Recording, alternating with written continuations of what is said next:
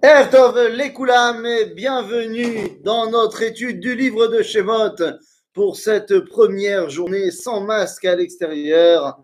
Et ça faisait plaisir de pouvoir éternuer comme ça en plein air. Hein, bien sûr. Enfin.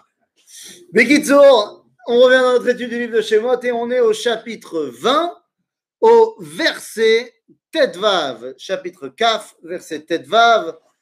En d'autres termes, c'est le Chevi de la paracha de Yitro, la septième montée. Dans certains Chumashim euh, à couverture blanche, c'est la page 91. Et on est après les dix commandements. Ça y est. Bah, ça y est.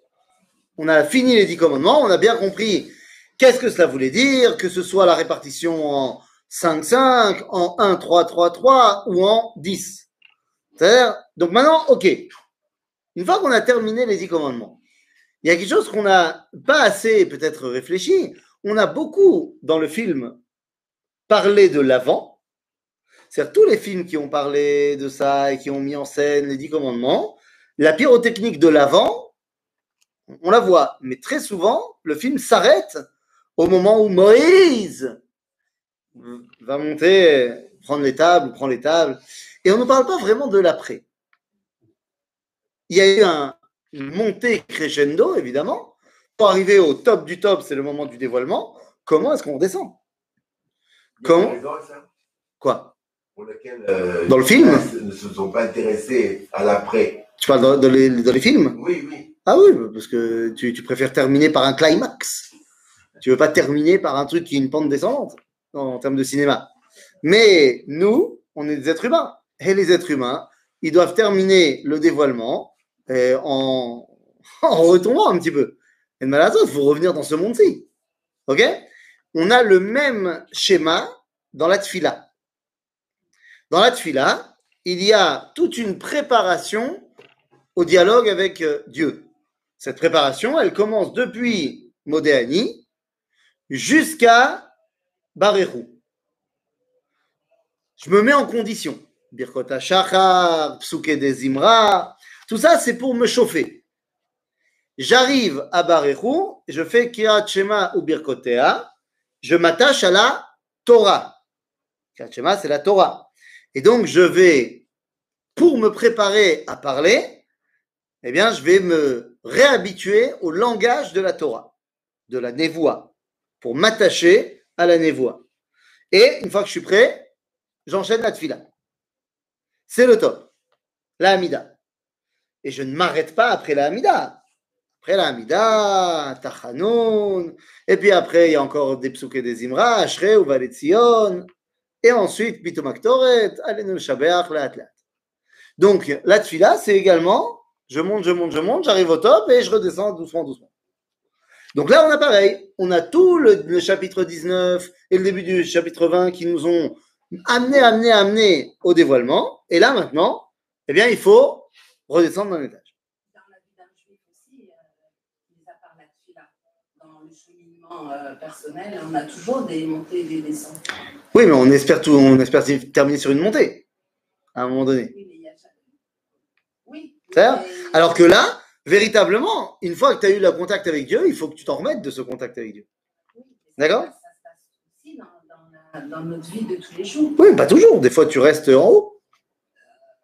Ah bon Bah, pourquoi pas? Moi, moi, je sais pas. Eh ben, ça va Hachem. Donc, comment est-ce qu'on va conclure le Mahamad Arsin Alors, allons Qu'est-ce que tu veux dire par là? C'est qu'on a été déçus après?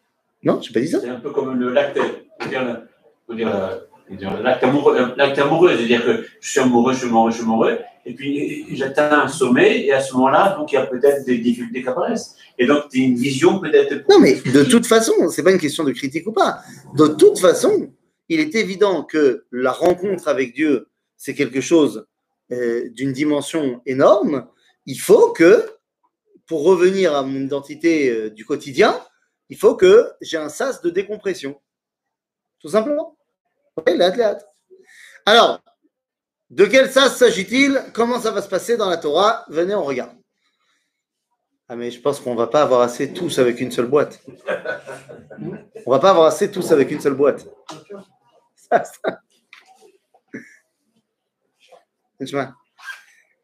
Alors, on peut y aller? Yala. Vecholam. Eh, Perikaf. Pasuk. Tetval. וכל העם רואים את הקולות ואת הלפידים ואת קול השופר ואת ההר השן וירא העם וינועו ויעמדו מרחוק. Alors ça, les amis, c'est un verset. Chaque année, on revient dessus. Non, mais il est, il est dans tous ses aspects compliqués. Non, alors, je vais, je vais le dire vite fait, ça, que c'est vrai, comment c'est possible qu'on a vu des colottes, mais c'est pas le seul problème du verset. On a le premier problème, effectivement, qu'est-ce que ça veut dire qu'on a vu des colottes? Non, mais que ce soit avec tes yeux physiques ou que ce soit euh, un machal, la Torah a choisi de me faire passer à moi le message que j'ai vu les colottes. Qu'est-ce que ça veut bien vouloir dire? Même quand tu me dis ça, tu m'as rien dit. Parce que, ok, ta a des yeux. C'est-à-dire que soit c'est une vision physique, soit une vision métaphysique. Mais c'est. Mais dans ce cas-là, ou dans ce cas-là, ou les deux, qu'est-ce que ça veut dire? Qu'est-ce que j'ai vu? C'est-à-dire, qu'est-ce que ça veut dire des colottes, que ce soit au niveau physique ou au niveau métaphysique? Eh bien, Jonathan Ben Uziel, lorsqu'il vient traduire euh, le texte de la Torah en araméen, là, pour le coup, il ne se contente pas de traduire, il va également euh, donner son avis de qu'est-ce qu'on a vu. Et il nous dit, Nathan Benouziel, qu'on a tous vu comment la voix sortait du Har Sinaï et se subdivisait et rentrait dans chaque oreille de chacun d'entre nous différemment en fonction de ce qu'on comprenait. C'est-à-dire qu'on a vu que en fait ma compréhension et ta compréhension, elle n'est pas la même. C'est comme si Hachem parlait personnellement. à chaque- Exactement, c'est pas comme si. C'est Hachem qui parle personnellement à chacun d'entre nous. Donc on a reçu une Torah différente chacun. On a reçu la même Torah, mais on l'a perçue différemment. Normal. Bien sûr, son sechel, sa tradition, euh, son ambiance générale. Absolument pas. Absolument pas. Ça veut dire quoi, ça, il y a une vérité? Prenons un exemple purement théorique. Quelqu'un m'a téléphoné, non, quelqu'un m'a envoyé un message aujourd'hui et je lui ai téléphoné. La question était, euh, la personne en question, voilà, on ne va pas dire son nom, on l'appellera Y. Et il m'a demandé s'il pouvait dire la Haftara pour le Shabbat qui allait arriver, Shabbat prochain. Je lui ai dit, bah, pas de problème, mais le problème c'est quelle Haftara tu vas bien vouloir lire? Parce que Dafka la semaine prochaine, eh bien, c'est une marque loquette entre Ashkenazim et Sfaradim. On ne dit pas la même chose entre les Ashkenazim et les Sfaradim. Donc, euh, la- la- le Y en question est séfarade marocain de son état. Le problème, c'est que.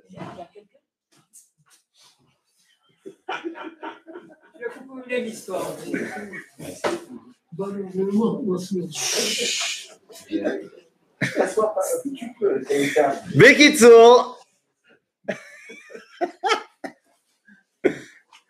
Ça fait du bien de- de- d'être content. Bekitsour, euh, donc la personne, je lui ai dit, bah, a priori, marocain, il va, il va lire la Sarah séfarade. Le problème, c'est que dans notre synagogue, nous avons un grand principe, c'est que quand il y a marloquette, entre deux haftarot, Attends, 1, 2, 3, 4, Il 5. manque du grain, là. Il en manque encore 5, hein, mon ami. Hein. Kitso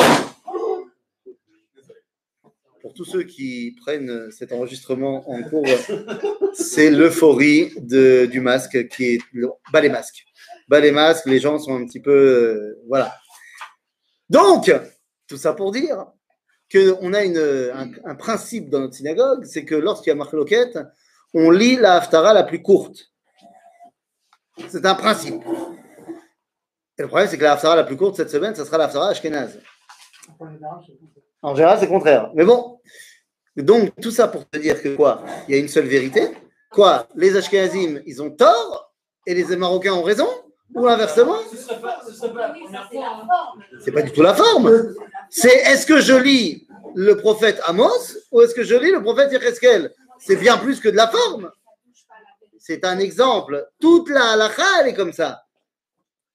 Je prépare pas mon thé de la même façon Shabbat chez moi et chez un Nord-Africain. Et si je fais comme lui, ça sera Chilul Shabbat. Si je fais comme moi, ça sera Chilul Shabbat. Donc ça veut dire que tu me dis il y a une seule vérité. Ben non. Shivim Panim, la Torah. Il y a 70 facettes à, à la façon de comprendre la Torah. Pas 71. C'est-à-dire que c'est la même Torah, mais la façon de la percevoir est différente. C'est tout.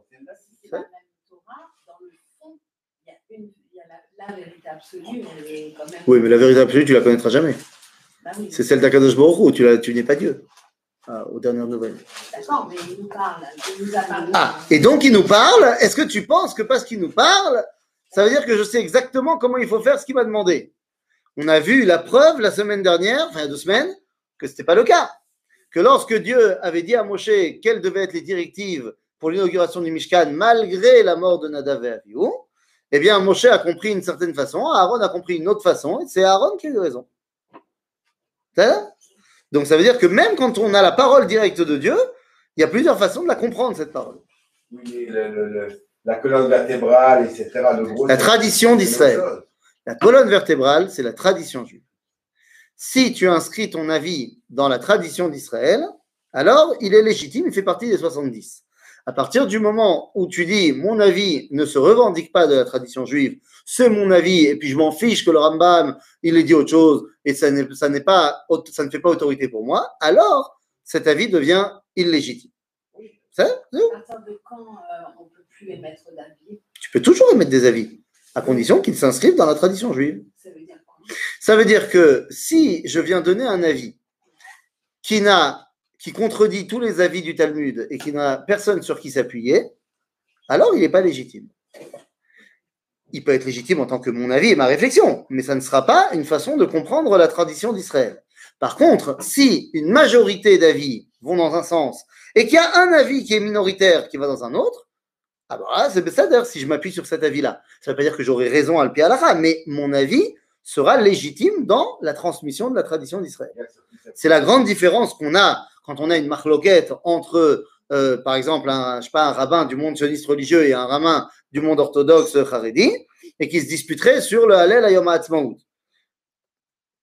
Quelle que soit la dispute, les deux avis sont légitimes parce que les deux puisent leurs arguments dans la tradition rabbinique dans toutes les générations.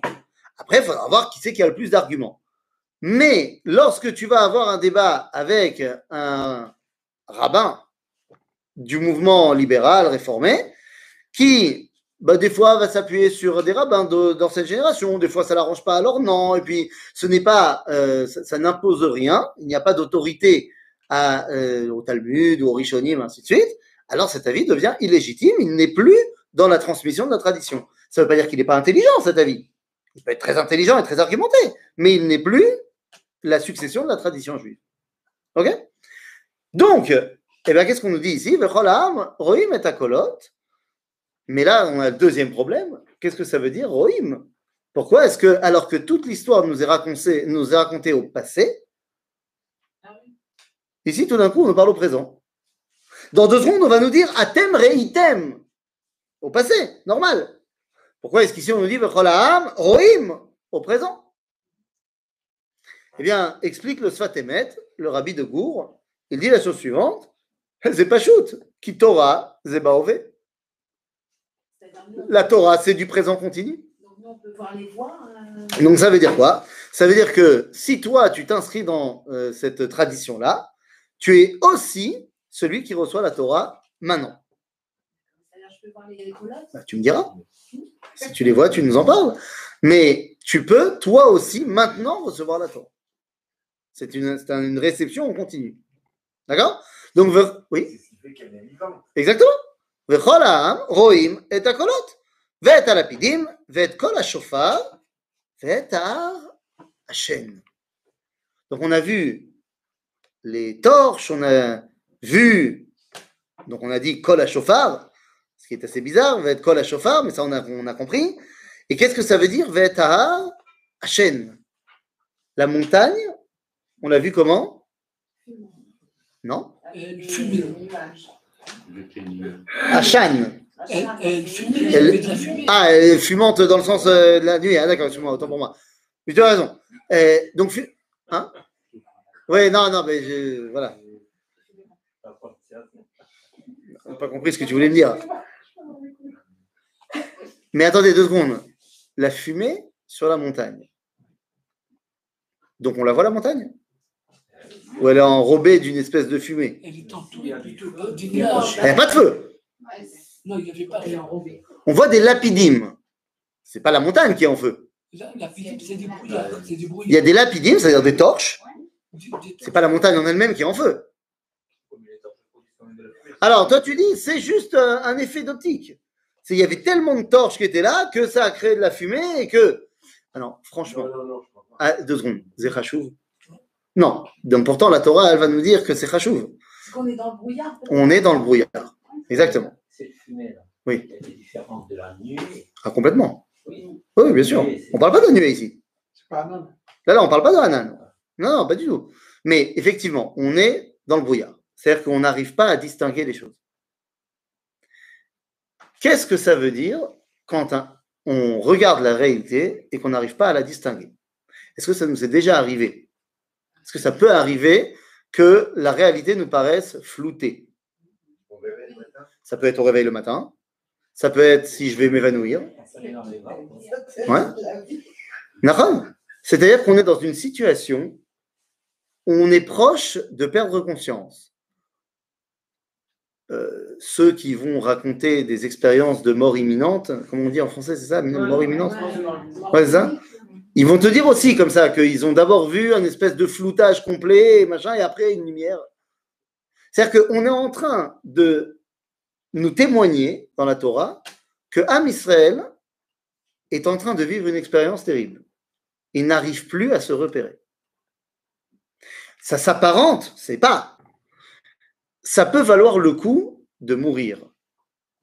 Est-ce que les peuples de l'époque, les cultures ambiantes, se disent que bah, mourir, c'est peut-être une bonne chose Et il faut rappeler que dans les cultures de l'époque, euh, si mourir, c'est ce qui me permet de rencontrer le divin, bah, ça vaut le coup.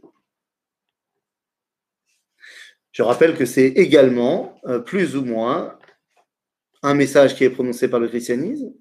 C'est un message morbide qui est prononcé dans certains mouvements musulmans.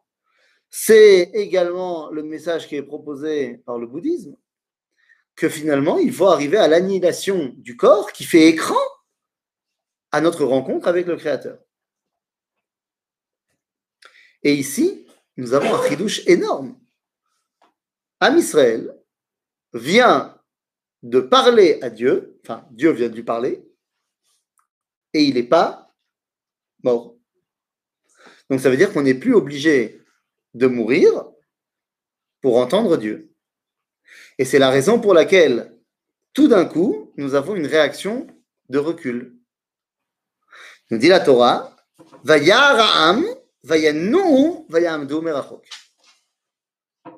C'est-à-dire que il y avait les colottes au début. Et là, on ne nous dit pas qu'on a reculé. Avant le Mahamad Arsinaï. Quand la pyrotechnique, elle s'est mise en place. On ne nous dit pas qu'on a eu peur et qu'on a reculé. Il y a eu le dévoilement. Et on a re-entendu après Kolot Velapidim. Et là, on a reculé. Merachok. Et on a euh, euh, bougé pour se mettre à l'écart, pour se mettre loin. Merachok. Ah, roque. Ah, d'accord. Ok? Donc on a bougé pour se tenir loin. D'accord? Eh oui, il n'y a pas de lunette, pas de. Voilà. Pourquoi on parle de braquer, mais maintenant on dit que tu as vu euh, Bah, euh, il n'est pas obligé de faire aussi des brachimes à la fin. Donc il doit bien de la Pidgin. C'est difficile pour Dieu d'amener des lapidimes. Pas de politique. hein. Ça, pas de politique, on a dit. Il est aux États-Unis, les lapidimes. Non, il est rentré, ça y est, non. Nous, nous. Moi,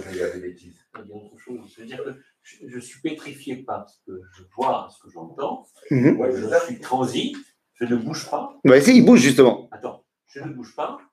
Et ensuite, le son s'éloigne. l'image peut-être paraît peut-être plus claire à ce moment-là.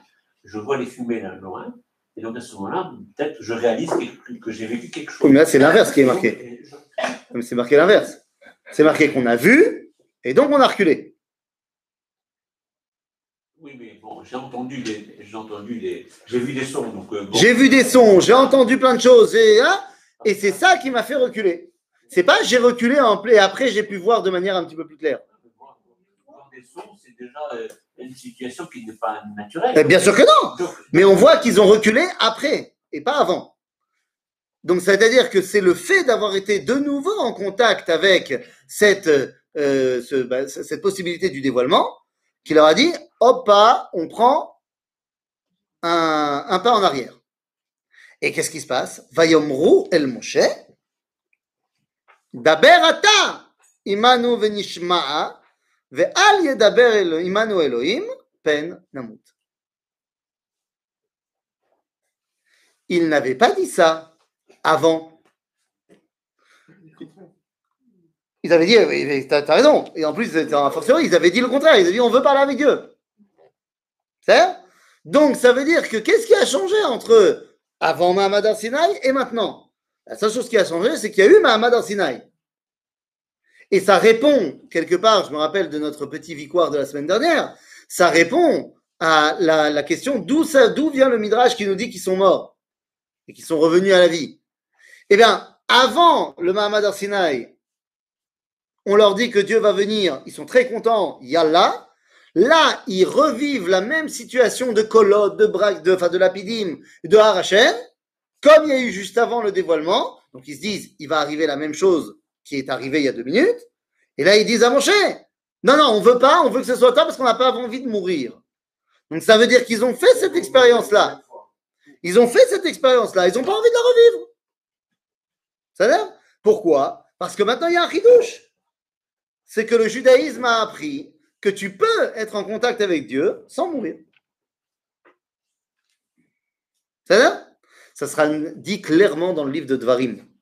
Dans le livre de Devarim, quand on ramènera les événements du Mahamad Arsinaï, alors Moshe fera état de la réaction des Israël. Là, on a une partie du dialogue. Dans Sefer Dvarim, on a une autre partie du dialogue où euh, Moshe et Israël discutent et on dit là-bas hein, que cette fois on a vu que Efchar les Daber, que Dieu il peut parler avec Adam, Vachai, Imken, Lamanamut. C'est puisqu'on a vu maintenant qu'on peut dialoguer avec Dieu sans mourir, alors pourquoi mourir? Ok? À l'époque, on pensait que ça valait le coup. Ça vaut le coup de mourir si c'est pour rencontrer Dieu. Mais maintenant qu'on voit qu'on peut rencontrer Dieu sans mourir, Alors pourquoi? Puisqu'ils sont morts, ils sont revenus. Donc pourquoi ils veulent. ils veulent pas remourir. Ah non, c'est pas tous les jours pour Rime. C'est pas tous les jours pour Rime. Peut-être qu'il va pas nous ramener la prochaine fois. On n'en sait rien. C'est comme euh, Rava. Rava, C'est comme Rava. Rava, dans le Talmud Masaret Megillah, on nous dit que Rava, il a invité un jour Rabbi Zeira pour un Seudat Purim. Sympa, petite ambiance et tout. Et puis à ce moment-là, Rava, euh, il avait bu un petit coup de trop et il s'est levé et il a shrité Rabbi Zeira. Ben, il lui a fait la shrita. Ben, le Talmud, il dit, euh, Kam, euh, Veshrate le Rabbi Zeira. Quick. Mais non, mais il n'y a aucun problème, vous inquiétez pas. Euh, Il a dit après qu'il avait euh, fumé un joint et que donc il n'est pas jugeable. Parce que tu comprends bien qu'il n'y a pas de problème. Non, il avait d'autres, il avait d'autres stratagèmes. Quand il a un petit peu décuvé, il a vu Rabbi Zera par terre, il dit Oups, erreur. Il l'a ressuscité. Il a fait comment Il a collé la tête Eh bien, c'est une très bonne question. Il n'y a pas marqué les détails dans le Talmud. Il l'a ressuscité. Et puis après, il a dit Bon, hé, on a bien kiffé hein, quand même. Alors l'année prochaine, même, même, même jour, même heure Rabbi Zera, il a dit Je peux pas, j'ai piscine, euh, ça va pas être possible. Voilà, c'est. C'est bon, euh, voilà. J'ai pas envie de retenter l'expérience. Donc tu dis Il nous a ressuscité. Qui t'a dit qu'il va nous ressusciter encore donc, il y a cette dimension de maintenant, je ne veux plus que ma rencontre avec Dieu m'annihile.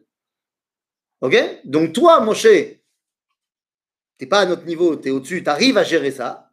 on a admis que tu étais bel et bien celui qui fait le lien et tu es honnête dans ton lien, pas de problème, vas-y toi. Oui, Euh, Il y a quelque chose qui me gêne. au contraire, on m'aurait étonné.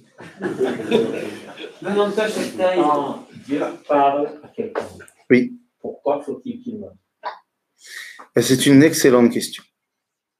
Parce que c'est du jamais vu. Ça n'a jamais existé. Que quelqu'un meurt quand Dieu lui parle. Quand Dieu parle à quelqu'un, c'est pour lui adresser un message. Ouais, évidemment. D'ailleurs, d'ailleurs, d'où est-ce que tu sors. Tu cites qui là? Dis-moi qui tu cites. Tu cites quelqu'un. Non, c'est parce disent Non, non, je sais bien, mais ce que tu dis, que si Dieu il voulait, euh, si Dieu il voulait qu'on meure, il ne nous aurait pas parlé. S'il nous a parlé, c'est qu'il veut pas qu'on meure. Tu cites quelqu'un. Tu te rappelles qui a dit ça? Il y a quelqu'un qui a dit ce que tu as dit. c'est la femme de pas. La femme de Manoach dans le livre de. Ouais. J'allais j'allais le dire. J'allais le dire.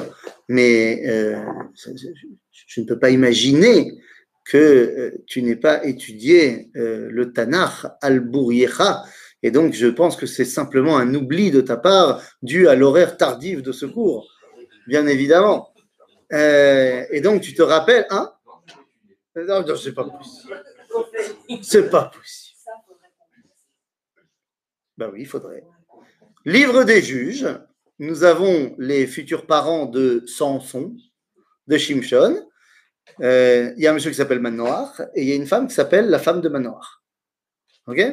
Très beau nom d'ailleurs, la femme de Manoach. Et donc, euh, Dieu se dévoile par l'intermédiaire d'un malach à la femme de Manoach et elle raconte ça à son mari. Il ne croit pas trop, il se redévoile à elle, elle court Qui n'est- qui n'est- Peut-être, mais tu vois que pour Manoach, c'est quelque chose de très fort. Gabriel l'a dit, celui, il ne peut pas y avoir quelqu'un qui me voit et qui, qui vit. Ah, Dieu, il a dit, le Irania Adam Vachai. Mais, mais là, on ne te dit pas qu'il a forcément vu Dieu. Mais tu as raison, il y a, y, a, y a quand même quelque chose. Non, mais c'est-à-dire qu'il y, a- il y a quand même cette dimension que le contact avec Dieu, c'est pas de tout repos.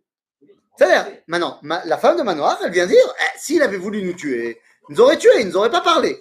C'est la logique et c'est comme ça que ça se passe dans le judaïsme.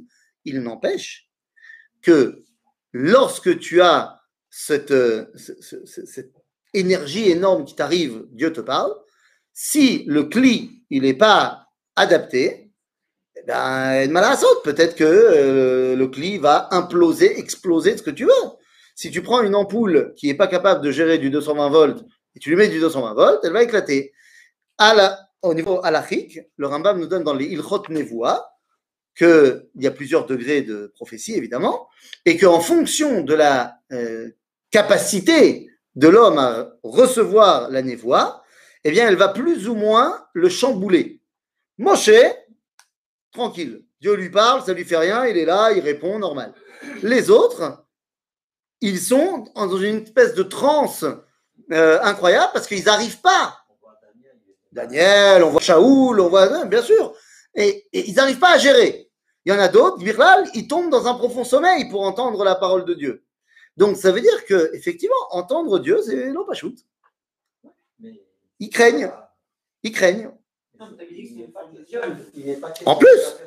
Bien sûr. Parce que l'initiative n'est pas quelque chose que l'homme. J'entends bien, j'entends bien, mais si ils ont cette réflexion-là, de deux choses l'une, soit c'est comme le Midrash a dit, que ça, leur est arrivé, et donc ils ont peur que ça réarrive, ou alors, ça veut dire que bah, ils ont cette euh, conscience-là dans les expériences qu'ils ont entendues ou vues dans d'autres cultures. Et il n'est pas impossible de se dire que dans d'autres cultures, lorsque les gens arrivaient à une transe extatique pour arriver en contact avec leur divinité, eh bien certains n'en survivaient pas. C'est très très possible, ce genre de choses. Et donc ils ont peur. Dans tous les cas, on voit qu'ici ils ont peur. Et qu'ils disent à Moshe, vas-y toi, on ne veut pas mourir. Donc ça veut dire qu'ils pensent que si ça les touche eux directement, ils mourront. Donc Moshe, qu'est-ce qu'il va faire? Eh, Vayomer Moshe là. Altira, oui. Non, mais je comprends pas quand même, c'est pas un peu un manque de confiance en Dieu de se dire ça. Pourquoi? C'est Dieu qui, euh, je pense que Dieu il sait ce que je suis capable de faire. porté quelque part. Oui, mais qui t'a dit que le projet de Dieu, c'était pas justement de me tuer, c'était ça la, la finalité?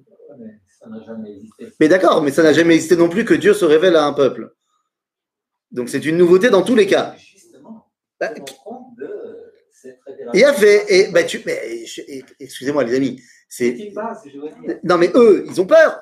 Ils ont peur de mourir. Ça, tu peux pas l'enlever. Oui, mais là, ils ont pas peur de. Non, mais, À chaque fois, va mourir, on va mourir. mais d'accord. euh, donc, moi, j'ai envie de les croire. Ça fait partie de leur. Non, moi, j'ai envie de les croire que Béhémet, ils ont peur de mourir. Ils ont peur de mourir. Non,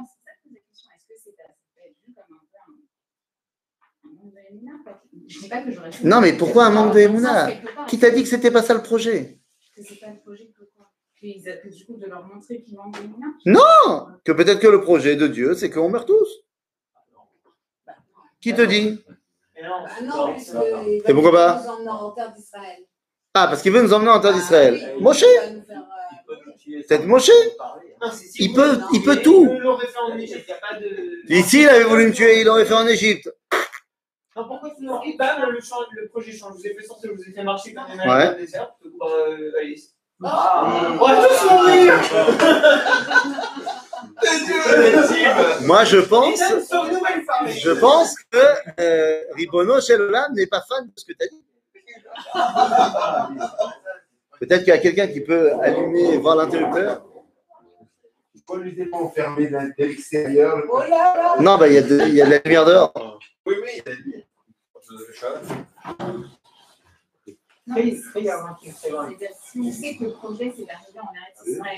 Je suis bien d'accord, je suis bien d'accord. Évidemment que le projet, c'est pas de nous tuer. Bien sûr. Mais tout ce que vous dites ne fait que renforcer l'idée que s'ils connaissent le projet, que si Dieu. Ça veut dire que s'ils ont peur de mourir, c'est que Béhémet, il y a ce danger-là. Et ils l'ont très bien compris. Et c'est pour ça que les paroles du Midrash sont tellement euh, faciles à intégrer en disant ben voilà, ils sont Béhémet morts au début parce qu'ils n'étaient pas prêts à recevoir cette dimension-là. Ils ont donc conscience maintenant, et c'est pour ça qu'ils envoient Moshe servir d'intermédiaire, tout simplement. Donc c'est un échec entre guillemets cette rencontre? C'est pas un échec, ils sont pas prêts. Alors pourquoi j'ai leur Ah. Ah, là, vous commencez à m'intéresser. Pourquoi Dieu leur parle s'ils sont pas prêts? Pourquoi Dieu nous donne les premières tables de la loi s'il sait qu'elle vaut d'or au même moment? C'est la même question. Eh bien, Ah, je peux, non. Oui, c'est vrai, c'est vrai, mais comme ils ont vu le film, Pas encore. hein. Parce que si un jour, quand tu étais en Gaule et que tu de- rentrais euh, pour le baccalauréat et que tu es rentré avec, euh, en épreuve de mathématiques, tu es rentré avec un 9. C'est bien ou c'est pas bien? Sur 10. Bah, Tout dépend, voilà. Bah. Sur combien c'est Si c'est sur 10, c'est Metsuyan. Si c'est sur 20, c'est pas bien. Donc, mais, mais Israël- dis pas non, si, c'est pas bien. Et en Israël, c'est catastrophique. Et en Israël, c'est catastrophique, Bichal, c'est sur 100. Ça dépend du coefficient. Non, moi je dis pas ça. Oh, il nous bémet. Lola, Assod, euh, madame, ne, fa- ne pas faire de marloquette stam pour le kiff. Non, c'est pas marloquette, c'est que. euh, 9 sur 20, c'est pas une bonne note, Nekouda. C'est pas une bonne note. Ben, c'est tout. C'est tout, c'est pas une bonne note, point. J'ai eu neuf. Non, mais Mais on s'en fiche d'investissement. Au final, il n'aura pas son bac, c'est pas une bonne note. Bekitsour, on fait des maths là. Donc, 9 sur 10, c'est très bien. 9 sur 20, c'est pas bien. 9 sur 100, c'est pourri. L'air, c'est euh, pas shoot. Maintenant, ma, comment Donc, moi, j'ai eu 9. Comment je sais si c'est bien, pas bien, pourri? Il me faut une unité de mesure. Il me faut un idéal qui m'a été présenté, vers lequel je tends, et après, je sais où je me place. Et donc, de la même façon, pour que Am Israël pu- puisse recevoir les deuxièmes tables de la loi, il fallait d'abord voir l'idéal des premières. Après, on a chuté, et donc, on, les athlètes, on remonte vers là où il faut. Eh bien, il en va de même ici. Le but du jeu, c'est d'arriver à un moment, tel qu'il est mentionné dans le livre de Yoël, que Dieu va parler à tout le monde. Ça y est, ça va arriver. Maintenant, quand il a pour la première fois parlé à tout le monde, on on n'était pas prêt, on n'était pas au niveau, et donc, on a dit, ah non, vas-y toi. Le fait qu'on n'était pas prêt, qu'on n'a pas supporté, qu'on a dit, vas-y toi, va maintenant nous permettre de passer 3000 ans pour nous préparer à arriver à la prophétie de Yoël, où on sera prêt. et où Dieu pourra nous parler. C'est-à-dire C'est la même chose pour Beth Amikdash, hein, dans l'histoire de qui lui appartenait au huitième. euh, Nahon, Nahon. Dès que le Beth Amikdash, on le reconstruira dans le huitième jour, alors il n'y aura pas de problème. Une petite question. Rav. Oui. Est-ce qu'il n'y a que les Hébreux au pied de la montagne qui ont subi cette révélation ou il y avait d'autres régions du monde qui étaient peuplées et qui ont aussi subi cette révélation? Alors, il y a d'autres régions du monde qui sont peuplées. Le, le monde, il est, il est peuplé. Il n'y a pas que des juifs, au il n'y a, enfin, pas que des êtres humains au Sinaï. Mais aucune autre, aucune autre nation n'a eu cette révélation de- d'Akadosh Hu à la nation. Par contre, le monde entier a été impacté par le Mahamad al-Sinaï. Ah, le monde entier. Ok, mais il n'a pas reçu la révélation. Et c'est pas retransmis par euh. Non, mais c'était par, euh, par Zoom. Mais le problème, c'est qu'ils n'ont pas mis leur caméra. C'était le jour de fête? Ben voilà. Vayomer Moshe el Ha'am. Donc, réponse de Moshe. Al tiraou. N'ayez pas peur. C'est exactement ce qu'on est en train de dire. Mais non, Dieu, il veut pas vous tuer. Al tiraou. Qu'il va avur nasot etrem ba Elohim. Mazel nasot etrem. Pas du tout. C'est oui. Non, c'est pas éprouver. C'est nous élever. Tel un nes. Les nasot, ça veut dire nous mettre sur un nes. Nes, c'est un bâton élevé. Donc euh, ici, Dieu veut vous élever. C'est pour ça qu'il vous parle. Dieu veut vous élever. Bah, nasot etrem ba Elohim. Bah. Il veut qu'il y ait une prise complète de lui sur vous pour que vous ne fautiez pas. En fait, il veut que vous soyez en permanence en contact avec lui. Ok?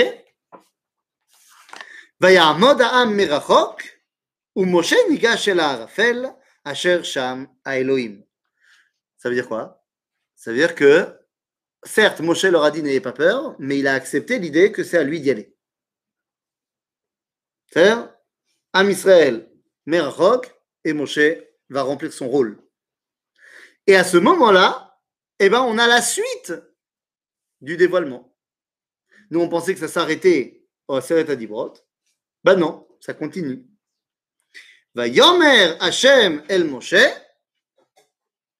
Qu'est-ce que là maintenant Dieu va nous dire? Va Yomer Hashem El Moshe. Kotomar El Bene Israël. Atem Reitem. Ki min hashamayim dibarti imachem. Donc la première chose que Moshe doit nous transmettre, c'est que Dieu nous a parlé depuis où? Depuis Shamaim. Ken, Ki min hashamayim dibarti imachem. Pas depuis la montagne. C'est où? Quoi Ouais. C'est quoi C'est le bleu? Non. Zef C'est quoi C'est la lune Bien au-delà, j'ai dit. Bah, Au-delà du bleu, c'est la lune. C'est là où les contraires. Au-delà du cosmos. Ah, au-delà du cosmos C'est dans la galaxie d'Andromède. On n'avait pas dit que Shamaïm, c'était euh, l'union des contraires. Donc vous avez compris que quand on nous dit Kimina Shamaim Dibarti Imachem, ça fait référence à quel Shamaim Non, euh, oui et non, mais surtout à un Shamaim qu'on a, qu'on a vu il y a très longtemps, mais qu'on a arrêté de voir. Eh oui, Bereshit bara Elohim et Shamaim et. Et depuis ce premier verset de la Torah, on parle plus de Shamaim. Après, on continue en nous disant Haaretz Aïta Tohu. C'est-à-dire que le Shamaim de Bereshit, c'est de là-bas que je vous ai parlé. Donc, de cette fameuse unité des valeurs. Kimina dibarti. Ok Atem reitem kimina Shamaim dibarti imachem. Et alors, qu'est-ce que ça veut dire? S'il y a unité des valeurs, ah ben s'il y a unité des valeurs, alors lota asun iti Elohe kesef.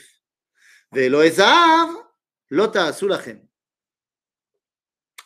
Ok. Qu'est-ce que c'est que cette histoire? Lota asuniti Elohe kesef, nous dit Rashi, Bal azir à la. Ça vient nous prévenir que les chérubins, on n'a pas le droit de les faire en argent. Parce que si tu les fais en argent, ça s'appelle de l'idolâtrie. Hein? Eh bien, qu'est-ce qu'il dit Rashi? Rashi, ça veut dire que les krouvim, tu n'as pas le droit de les faire dans les synagogues. Il faut les faire que au Beth Amikdash.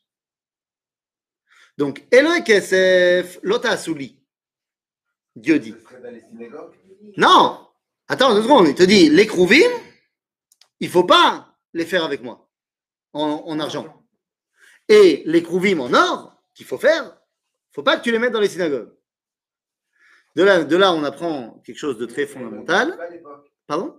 Les synagogues n'existent pas à ce moment-là encore. Chané, euh, Rachid parle avec le langage de son temps. Ça veut dire que tu peux pas faire des chérubins en or euh, à l'extérieur du Beth Amikdash. Et ça veut dire quoi? Ça veut dire que les chérubins, ça s'appelle définition des Krouvim, Eloé, Zahav. La définition des chérubins, ce sont des Eloé, Zahav. Drôle. Hein Hein, ça fait drôle, hein? D'ailleurs, Eloé Kesef, est-ce qu'il y a quelqu'un qui a fait un Eloé Kesef? Oui, un- une divinité d'argent. Quelqu'un a fait? Pardon Ouais, non, je parle dans le peuple juif. Bah oui, eh oui. Un livre intéressant, hein, ce livre de Shoftim, finalement. La statue de Micha. Pesel Micha, c'est ton argent. C'est Que nous dit Razal Où c'était d'ailleurs Pesel Micha Il était où, euh, la maison C'était où C'était où, où- euh, C'était où la maison de Micha Là où il a mis sa statue Et où il s'en a fait un espèce de mikdash alternatif. Hein? Non. Non, là-bas, c'est vers Shoftim. Ça se passe chez nous. Tu as raison de dire que l'histoire a commencé en Égypte. Non, je ne parle pas d'Égypte. C'est moi, bah moi je te dis. L'histoire a commencé en Égypte, c'est-à-dire que toute l'histoire qu'on nous raconte, qu'il a volé de l'argent à sa mère, et qu'ensuite il a eu de la maspoune et qu'il lui a rendu, et qu'elle lui a dit, mais fais quelque chose avec cet argent, et qu'il en a fait une statue pour Dieu, c'était en Égypte. C'est la seule explication possible. Pourquoi? Parce que c'est un tzaddik, le mec, il, fait- il a fait tchouva. Non seulement il rend à sa mère, et ensuite il fait un truc pour Dieu. Et la mère lui le bénit au nom de Dieu. Donc si ça s'est passé après les dix commandements, c'est un problème parce qu'il n'a pas le droit de faire ça. Donc s'il fait une statue pour Dieu et il pense bien faire, c'est que c'est fondamentalement avant qu'il ait reçu l'ota asel et chapesel vechol temuna. Et donc il l'a emporté avec lui après, dans ses bagages. Et quand il a reçu les dix commandements, pourquoi il ne l'a pas cassé? Parce qu'il n'a pas le droit d'après la halakha, c'est Tashmishek Dusha. Il l'a fait pour Dieu, il ne l'a pas fait pour quelqu'un d'autre. Eh bien, il a vécu juste avant la sortie d'Égypte. Et il était encore en vie. euh, Ben, combien de temps ça dure le livre de Yoshua? 14 ans. Mais. Ah, ça veut dire que Pesel Micha, ça se place tôt dans le livre de Shoftim, bien qu'il soit marqué à la fin du livre. Le livre de Shoftim, il n'est pas du tout chronologique. Il y a des gens qui, qui sont sortis d'Égypte qui ont encore vécu en. Oui, tous les gens qui, étaient, qui avaient moins de 20 ans. Ça a répondu à ta question? Ben voilà. Ça a l'air? Alors, c'était où? Alors, c'était où? Dan C'était juste. à- Non, non, putain. Après, la tribu de Dan, elle va passer par Pesel Micha. Elle va prendre la Pesel, les Trafim. Elle va prendre également le Cohen, qui en fait est Lévi, mais qui sert de Cohen là-bas. Et ils vont l'amener avec eux. Ce Cohen n'est autre que Yehonatan ben Gershon ben Moshe, le petit-fils de Moshe. Et ils vont l'emmener là-bas. Maintenant, où ça se passe? Juste à côté de Shiloh. Donc ça veut dire que Shiloh, qui est l'endroit du Mishkan, et Beth Micha sont juste à côté. Chazal nous disent, la fumée des corbanotes de Shiloh et la fumée des corbanotes de Beth Micha montaient et se rejoignaient dans les cieux. C'est pas évident hein, cette histoire de Micha. Mais dans tous les cas, ici la Torah nous dit, vous faites pas. Mais pourquoi est-ce que la Torah a besoin de me dire ça maintenant? Dit le Midrash, au moment où Dieu leur a dit Elohe Kesef, eh, c'est vrai, Lota Suniti, Elohe Kesef, Elohe Zav, Lota Sulachem, Am Israël a pensé faire le veau d'or. Ah oui, évidemment. Imagine, tu as des enfants, ils sont tranquilles, pépères, en train de lire un livre. Tu leur dis Les enfants, les enfants, oui, surtout personne ne touche au gâteau qui vient de sortir du four. Ils ne savaient même pas qu'il y avait un gâteau. Maintenant que tu leur as dit ça, à quoi ils pensent? Au gâteau. Mais qu'est-ce que ça veut dire? Ça veut dire qu'à partir du moment où il y a le dévoilement, alors on a besoin de quelque chose qui reçoive le dévoilement ici. Ça va devenir le veau d'or, ça va devenir les Krouvim, mais, mais on comprend que si maintenant Dieu se dévoile Baolam il faut un cli pour recevoir ça. Un ustensile pour recevoir ce dévoilement. Pourquoi c'est important que le- le Krovim ne soit pas en argent? Ah. Et qu'il soit, soit en or. Pourquoi est-ce que c'est important que les Krouvim ne soient pas en argent Et pourquoi est-ce que c'est important que tu n'en fasses pas dans ta synagogue? Alors d'abord, on va répondre à la deuxième question que tu n'as pas posée. Pourquoi est-ce que c'est important que ce ne soit pas dans ta synagogue ou alors du moins à l'extérieur du Beth Amikdash Parce que c'est Dieu qui détermine comment est-ce que tu te rattaches à lui. Et donc, il y a un endroit qu'il a choisi, et donc c'est par là-bas que ça passe. Alors pourquoi est-ce que c'est pas en argent?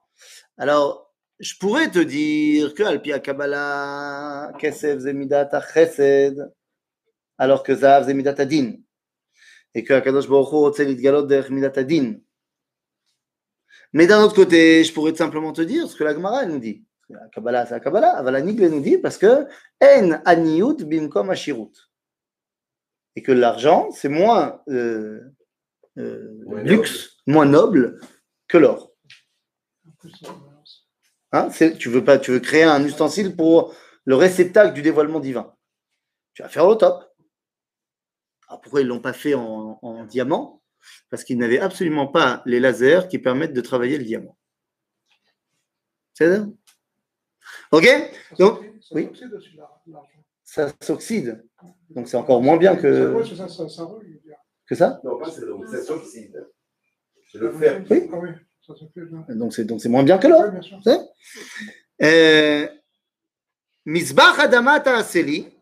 מזבח אדמה תעשה לי, וזבחת עליו את עולותיך ואת שלמך, את צונך ואת בקריך, בכל המקום אשר אזכיר את שמי, אבוא אליך וברכתיך.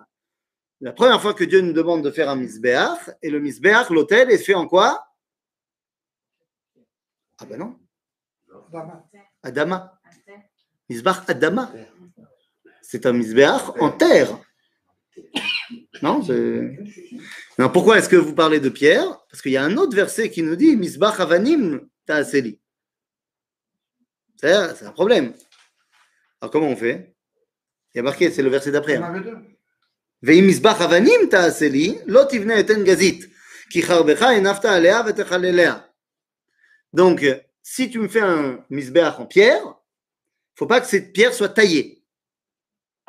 Parce que pour tailler les pierres, il faut un burin, il faut de l'acier, et c'est le matériau qui enlève la vie. Alors que le misbéach est censé être l'endroit dans lequel tu vas te connecter à la vie. Donc ça veut dire que le misbéach, il est en pierre ou il est en terre? Il est en a en deux. pierre fait deux. Ah, Tu il y en a deux. Ou alors il est en pierre fait Non, deux. vous avez raconté que quand il a fait euh, le musée. euh, il Ça veut dire a- qu'il peut être soit en terre, soit en pierre. Le Machon Amigdash, quand ils ont reconstruit le Misbéach, ils l'ont fait en briques, donc en terre, creux et rempli de pierres. En plus des pierres, ils les ont manipulées de façon très. Bah, c'est des pierres qui viennent de la mer morte, qui n'ont pas été touchées par la main de l'homme. Et donc, les équipes de Machon Amigdash, quand elles sont parties aller chercher les pierres, eh bien, toutes les pierres étaient enveloppées directement depuis l'eau euh, dans des grands sacs pour ne pas qu'on les abîme et qu'on les touche et quoi que ce soit. Ok? Ils n'ont pas, pas trouvé un chamir qui. Eh ben non, ils n'ont pas trouvé un chamir. Ils n'ont pas trouvé. Donc, euh, ואם מזבח עבדים תעשה לי, לא תבנה את עין גזית, כי חרבך הנפת עליה ותחלליה. ולא תעלה במעלות על מזבחי, אשר לא תגלה ערוותך עליו. ולא תעלה במעלות על מזבחי. Pourquoi Parce que si tu ne fais pas de- d'escalier, quand tu vas euh, au, au Misber, c'est une rampe. Pourquoi il ne faut pas faire d'escalier Parce que sinon, ça va découvrir. Oui, enfin, t'es, t'es- pas plus que tes mollets, puisque n'oublie pas qu'ils sont en jupette à l'époque. Donc, euh, ça va découvrir euh, des parties de ton corps qu'on veut pas que tu découvres. Ou des robes, hein, longues, pas longues, longues, jamais. Et quand tu as une robe et que tu montes l'escalier, eh ben, ça peut découvrir ton corps. Donc on te dit, tu fais pas d'escalier, ça sera une rampe. Maintenant, si vous avez fait attention, on a ici dans la fin du dévoilement les trois axes qui sont les lignes rouges du judaïsme. Quand on nous dit ça fait référence à Avodazara. Quand on te dit nous, מזבח עבדם תעשה לי וזבחת עליו ותולדותיך ושלמך את צונך ואת בקריך בכל מקום אשר אזכיר את שמי אבוא אליך בבראתך ומזבח עבדים תעשה לי לא תבנה את עין גזית כי חרבך הנפת עליה ותאכל עליה c'est contre שפיכות דמים, le meurtre et quand on te dit ולא תעלה במעלות על מזבחי אשר לא תגלה ערוותך עליו c'est contre גילוי עריות donc on est ici dans les trois lignes rouges euh, qui sont les, euh, les kavim adoumim du judaïsme, le meurtre, l'idolâtrie, le meurtre et les relations interdites. C'est ainsi que Dieu termine son dévoilement. Enfin, c'est ce que j'ai l'impression, puisque la tradition juive m'a coupé et m'a dit ça c'est la fin de la paracha. Et puis direct on enchaîne sur Ve'ele amishpatim.